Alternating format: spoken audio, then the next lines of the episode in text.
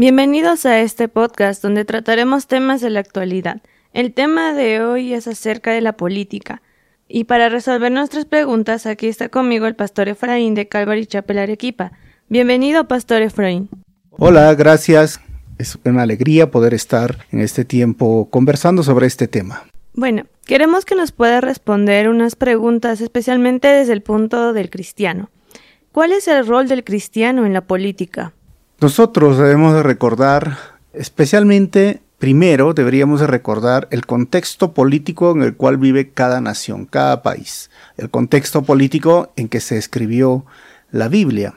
La palabra de Dios se escribió en un contexto de imperio, algo así, ¿no? O sea, había dentro de este imperio el emperador, que era un gobernante autoritario, era un gobernante pues que su palabra era ley y enfrente a esta situación eh, la Biblia, especialmente el Nuevo Testamento y el momento que estuvo nuestro Señor Jesucristo aquí, eh, se escribió las historias de él, el cómo él actuó y cómo y qué respuestas encontramos también de los apóstoles frente a esa situación del gobierno, la política y sobre todo el ciudadano.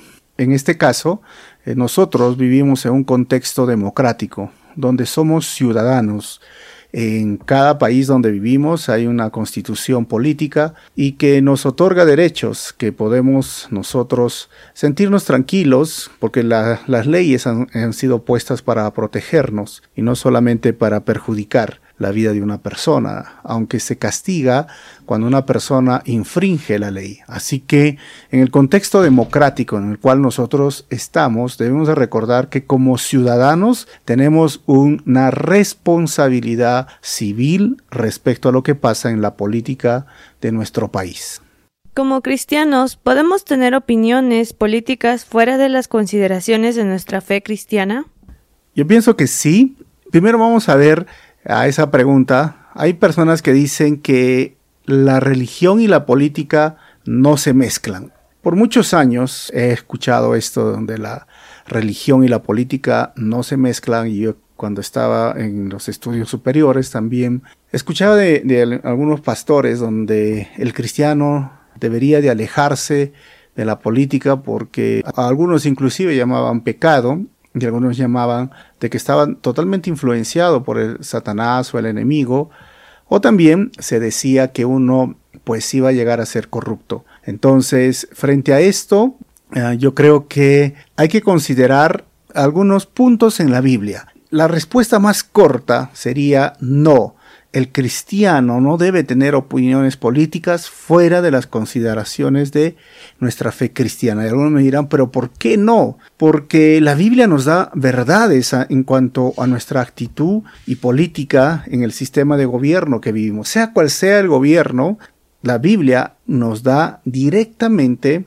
dos puntos que deberíamos de tratar, o dos verdades. Una de las verdades es que tenemos un Dios soberano, que está controlando la historia de la humanidad.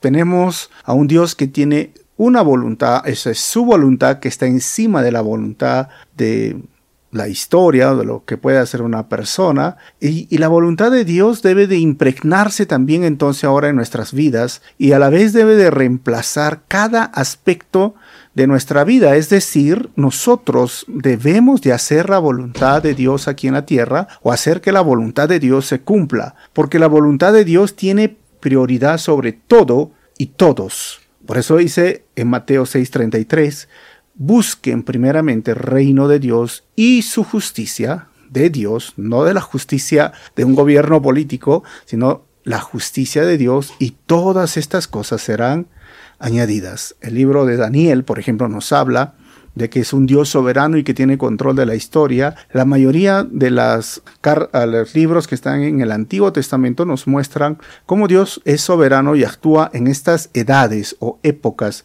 de la historia de la humanidad y aún de los imperios que se levantaron, sea el imperio asirio que continuó con el imperio babilónico, luego surge persa o medo-persia, y luego surgen los griegos, el imperio romano, y después ahora vemos que en todo esto Dios tenía todo el control. El segundo lugar, o la segunda verdad que nosotros deberíamos decir por qué el cristiano no debe de tener opiniones fuera del contexto bíblico, es que debemos estar conscientes de que un gobierno no va a traer salvación y no va a traer la solución al problema del ser humano.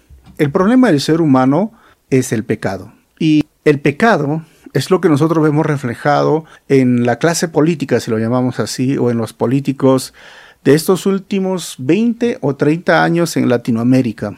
Es terrible lo que hemos visto de los gobiernos corruptos con empresas privadas que se han comprometido en las elecciones y luego han tenido que devolver favores dentro de su gobierno y algunas personas cristianos estamos hablando a veces piensan y consideran que cada candidato es el que va a traer solución, paz, justicia, amor frente a un estado que está saliendo, un gobierno que está saliendo, que ha sido terrible, entonces el otro va a ser mejor y creyendo que esa es la solución para el problema del hombre. Estoy hablando del pecado.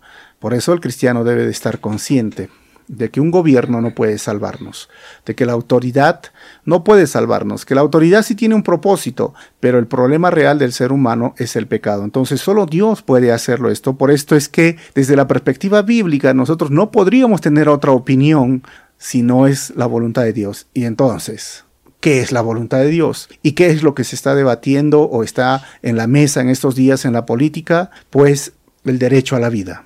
Se está buscando que a través desde las leyes, desde la política, se pueda quitar la vida de una forma legislativa. Entonces, un cristiano no puede tener una opinión y decir que, bueno, está bien el aborto. No podría, estoy hablando de un cristiano. Lo segundo, aún sea la eutanasia, tampoco podría un cristiano estar a favor de este punto. Tercero, a favor del matrimonio de personas del mismo sexo. Tampoco, porque el matrimonio tiene que ver con el derecho natural de un hombre y una mujer que forman una familia, un hogar en el cual pueden procrear, porque justamente el matrimonio o la relación de pareja ha sido creado y diseñado para que se pueda procrear. Rompe los principios naturales o los derechos naturales cuando hay un matrimonio de personas del mismo sexo. Entonces, que un cristiano tenga una opinión contraria a estos puntos, hay muchos más, ¿verdad? Pero contraria a estos puntos esenciales, básicos, principales, yo creo que no ha conocido al Dios de la Biblia. Quizás sus ideas necesitan dejarse a un lado y entender que toda la Biblia defiende la vida y defiende a la vez la familia, el matrimonio, y esto es algo, por eso digo, no podría tener una opinión fuera de la palabra de Dios. Muchos cristianos eh, tienen esta pregunta acerca de si Jesús participó en política en su tiempo. Sí, es una buena pregunta respecto a nuestro Señor Jesucristo. Yo creo que tendríamos que ver en dos perspectivas. Si preguntamos, ¿no? Si Jesús participó en política, tendríamos que ver qué es participar en política en el sentido más amplio y lo segundo en el sentido restringido para poder responderte mejor. O sea, en el sentido más amplio, es lo que te acabo de narrar, que dice, eh, básicamente este principio o este sentido más amplio es aquello que nosotros debemos recordar, que como somos ciudadanos, y que la palabra ciudad viene del griego polis, ¿no? Y ciudadano del griego polites, que denota mi responsabilidad con la polis, que vendría a ser la ciudad, entonces todo creyente es parte y es ciudadano de una de un determinado país en sus leyes, entonces en el sentido más amplio debería de participar haciendo una buena elección, votando por el candidato que ha leído o que ha estudiado, que ha conocido sus propuestas y como ya te dije, desde una perspectiva moral, que defienda la vida, que defienda el matrimonio. Ahora, el segundo, el sentido restringido, donde el cristiano o el ciudadano cristiano va a poder entrar en esta, en esta política que vendría a ser, básicamente la política es el arte de gobernar que está relacionado a esa elaboración y medidas específicas para poder trabajar en las leyes o las leyes que van a regir una, una ciudad. Bueno, esto podría participar un ciudadano cristiano. Y esto lo voy a decir un poquito más adelante. Pero la pregunta, ¿Jesús participó en política? Por eso quería primeramente decir este punto. Diríamos, en el sentido más amplio, como un ciudadano, porque él estaba bajo el régimen romano, la respuesta es sí. En el sentido más amplio, sí. Porque a veces también se, había momentos donde se le acusaba, por ejemplo, si está bien o no está bien dar impuestos al César. Y Jesús dijo, agarró una moneda y dijo, esta moneda tiene dos caras, ¿no? Una, de las caras estaba del gobernador o del emperador. Dijo, den al César lo que es del César y den a Dios lo que es de Dios. Tenían que pagar impuestos también al templo o en el gobierno en el cual se encontraba. Y un día le dijo a Pedro que vaya y que saque el impuesto, las monedas que estaban en la boca de un pez. Es decir, mira, voy a pagar mis impuestos. Y aún se dice en el Antiguo Testamento que el diezmo era un tipo de impuesto para la nación para que el sistema religioso o teocrático de Dios se respalde. O sea, en el sentido más amplio, Jesús sí participó en política, sí dijo de forma muy sabia respecto a cómo un ciudadano debe manejarse en ese sentido del, contexto romano, pero en el, en el contexto, diríamos, más específico o restringido, como lo he llamado, Jesús no participó en el sentido restringido. Es evidente. ¿Y eso qué significa? Tener una participación en la cual él entraba en este momento para legislar eh, desde la política, desde el gobierno y dar leyes en favor de tal grupo o quitar leyes, o sea, no participó en ninguna de esas opciones de poder político de su época. No lo hizo. Tampoco Jesucristo fundó ningún partido político, tampoco adoptó algún programa político vigente en su tiempo o corriente política, como hoy algunos creen que el socialismo o el comunismo es lo que más se parece al libro de Hechos capítulo 2 o hasta el capítulo 4, cuando no conocen la palabra de Dios, hablan de esta forma, pero no tiene nada que ver con comunismo, socialismo o cualquier ideología eh, política, ya sea izquierda o derecha, o sea, ningún programa político de su época Dios o Jesús participó. Tampoco dirigió una protesta política, o sea, él no salió por las calles Jesús a gritar y decir, etcétera, etcétera, contra un gobierno eh, dictatorial o un gobierno autoritario, no lo hizo, no, no llevó, no fue a una plaza, no llevó a sus discípulos, porque eso es participar en el sentido restringido. Y tampoco Jesús dio ningún paso para influir en las políticas del gobierno del César ya sea también de Pilato o de Herodes, él no dio ninguno de esos pasos. ¿Ok? Entonces, en el sentido más amplio, sí, pagó sus impuestos, vivió como un ciudadano en ese contexto, pero en el sentido restringido que les acabo de decir, no participó. Pero recuerden que hubo hombres, como dije, que sí participaron en política en el sentido más amplio y en el sentido restringido. Tenemos a un José, que fue la mano derecha de, del rey del faraón y fue un político. Daniel también fue un político en Babilonia y Mardoqueo, que fue un político en Persa. Ellos tuvieron influencia tanto en el sentido más amplio y en el sentido restringido, ejercieron cargos políticos en la Biblia, pero siempre ellos estaban asociados a un plan y a un propósito específico en la historia de la salvación, o mejor dicho, en la historia de preservar al pueblo de Israel de la cual iba a proceder el Mesías, nuestro Salvador. Entonces, eso es lo que tenemos que ver. como cristianos, nosotros somos llamados a seguir a Jesús, seguir sus pasos. Entonces, ¿puede un cristiano participar en política? La respuesta es sí y no. Recuerda que hemos dicho en el sentido más amplio y en el sentido restringido. En el sentido más amplio, considero que todo cristiano en un contexto democrático sí debe de participar, es decir, debe de pagar sus impuestos, porque esto es participar en política, porque algunos dicen, no, yo no me meto en política, no soy político, pues el momento que tengas una opinión frente a las autoridades o, o lo que está pasando a nuestro alrededor, en el sistema político ya estamos haciendo política. Entonces, eh, también debemos de recordar que debemos de pagar los impuestos, también tenemos que ir a las elecciones y ser, ya estamos pronto a las elecciones en nuestro país, elegir los gobernadores o elegir el alcalde o elegir el presidente. En ese sentido, todos considero que todos los cristianos debemos de participar, respetar los símbolos patrios, cantar el himno nacional, porque hay sectas que no respetan esto, y ah, debemos ser buenos ciudadanos que respeten las leyes, las normas que están para el bien o el favor de la ciudadanía, Obviamente, como vuelvo a decir, si es que hay leyes que atentan contra los principios básicos y principales de la Biblia, como la muerte o la vida, bueno, yo diría ahí tenemos otro tema que un día lo podemos hablar, que es mejor o es necesario obedecer a Dios antes que los hombres, como dijo el libro de Hechos. Entonces, en el sentido más amplio, en el sentido restringido, ahí va el asunto. Como te decía, sí y no. Yo diría no debería de participar un cristiano que no está preparado, que no está preparado en ciencias políticas, que no se ha capacitado en ciencias políticas. Y también yo considero que no debería participar un cristiano que ha sido llamado a un ministerio, a un servicio de la iglesia, especialmente un pastor. Un pastor no debería de participar en política porque su llamado pastoral está en poder alimentar a la grey o la congregación o las ovejas y es totalmente aparte de lo que es la política.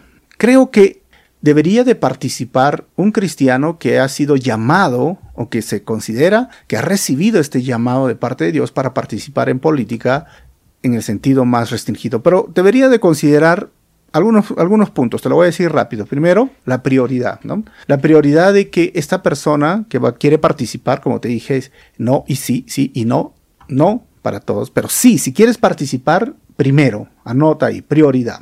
Recuerden que el mensaje del Evangelio es un mensaje que viene de salvación, de esperanza, desde la cruz, y deben de recordar siempre la persona que quiere participar en política que somos cristianos, que hay una iglesia y que el mensaje principal de la iglesia debe de ser el Evangelio o la buena noticia. Lo segundo que debe de considerar es que si tiene un llamado confirmado, o sea, que hay personas a su alrededor, especialmente si hay consejeros o pastores que están diciendo, ¿sabes qué? este, yo creo que tú deberías de participar en política, que es un llamado de hombres sabios que han sido preparados y experimentados, como les dije, el caso de José, Daniel, David o aún Mardoqueo, fueron servidores en plataformas, diríamos, de alto rango o segunda mano o coperos. En el poder político ellos estaban y en su tiempo estaban en el plan de Dios. Por eso fue algo muy bueno que ellos estén ahí. Tercero, deberían de considerar la preparación adecuada. Cada cristiano que se quiere involucrar debe de tener una preparación adecuada, especialmente profesionales en la política o en ciencias políticas. Cuarto, debe de tener una perspectiva correcta. ¿Cuál es la perspectiva correcta? De que el cristiano que hace política debe de estar consciente de la depravación del ser humano y que estamos en un mundo donde la injusticia es aquello que reina y que la justicia probablemente no va a ser posible al 100% en su totalidad. O sea, debe de tener la perspectiva correcta. No estoy hablando de que, oye, entonces tú estás siendo pesimista. No, no, no soy pesimista, sino que la, esta es la realidad en la cual nosotros vivimos. Quinto, este cristiano que desea participar en, la, en el sentido más restringido tiene que entender la pureza de la iglesia. O sea, no podemos politizar la iglesia, mejor dicho, ¿no? O usar la iglesia para los fines políticos. La iglesia es totalmente separado de su llamado, su deseo de participar en la política. Sexto, la honestidad. El cristiano debe de aprender a recordar que en esos cargos públicos la honestidad va a ser más, diríamos, relevante o va y debe de ser luz y las personas van a estar observando la honestidad de esta persona cristiana. Y debe de ser entonces honesto. Séptimo, la verdad de Dios. O sea, nunca debe de olvidar esto. La verdad y su palabra es una norma de fe y de conducta y no debe de ser las circunstancias del momento. En otras palabras, es como decir, si un cristiano entra y dice, pero todo el mundo lo hace, es que no está viviendo la verdad de Dios. O simplemente es un cristiano que viene y dice, bueno, el fin justifica los medios. No está realmente entendiendo la verdad de Dios y su palabra. Así que considere esos siete puntos si alguien quiere participar en la política restringida, en ese sentido político restringido. Antes de terminar, en Perú estamos próximos a las elecciones presidenciales y como cristianos y bueno, también como joven quisiera pedirle algunos consejos para elegir a un gobernante. Como yo te dije hace un momento, es que recordemos rápidamente, ¿no? Para cerrar ya este tema, no podemos tener una opinión política que no esté basada en la voluntad de Dios revelada y plasmada en toda la escritura. Tiene que haber un candidato que defienda la vida, que defienda el matrimonio, que defienda los, los principios o valores naturales que encontramos en la palabra. No estamos aquí simplemente para decir, mira, yo quiero un candidato pues que sea limpio, transparente, porque sabemos en todos estos años que nos han quitado la venda que cada candidato que se ha presentado de esta forma, estoy hablando en todos los países de Latinoamérica, han resultado corruptos en gran medida. Pero entonces por esto es que necesitamos como primero ver que sea alguien que pueda representar y mejor entender el derecho a la vida, que es muy importante, el matrimonio, la familia, y que pueda considerar también la libertad de culto, la libertad de, religión, de expresión que podamos tener. Lo segundo es que cada, cada, persona en el sentido más amplio, como somos cristianos y debemos de participar, debe de investigar. Existen páginas web, aún en las redes sociales puedes encontrar la hoja de vida de ese candidato, y no solamente la hoja de vida, ve las propuestas y tiene que informarse. Lamentablemente muchos cristianos no se informan de las propuestas y simplemente se dejan llevar por si me cae bien o no me cae bien, me gusta lo que dijo, no me gusta, o que a veces eh, lo peor es que cuando reciben un regalo, un beneficio, ¿no? Una cajita de fósforo, un, un polo, un llavero, una polera, y dicen, bueno, voy a votar por este candidato porque me regaló algo. No debería ser tampoco esto. O sea, date el trabajo de observar y entender bien su plan de gobierno. Y lo tercero, deberías orar, aunque debería hacerlo solo primero, pero te quiero poner primero la parte técnica, pero encima de esto, como para la cereza de la torta, ora. Ora, pide sabiduría, dirección de Dios, cuando vayas a las urnas o cuando vayas a votar, ora para que Dios te dé sabiduría. No votes a ciegas, conoce su plan de gobierno y no votes tampoco por emoción. Recuerda que tú debes de votar de una forma correcta. Así es que haciendo eso puedes ayudar al bien de tu nación. Cuando tú dejas de votar, probablemente va a salir el que no queremos, pues, ¿no? Porque algunos cristianos dicen, yo mejor no voto, no, no, mi voto puede ser blanco, nulo. Bueno, necesitamos tener siempre Recordar, yo sé que es un derecho también, ¿no? Votar en blanco y nulo, pero recuerda a veces por dejar de votar por alguien que podría ser quien represente más lo que hemos hablado anteriormente, pues por dejar de votar en política, en este contexto democrático, puede salir alguien peor. Así que seamos responsables, oremos y confiemos en el Señor. Al final, Dios es bueno, Dios, su voluntad va a ser hecha a pesar de lo que los hombres digan.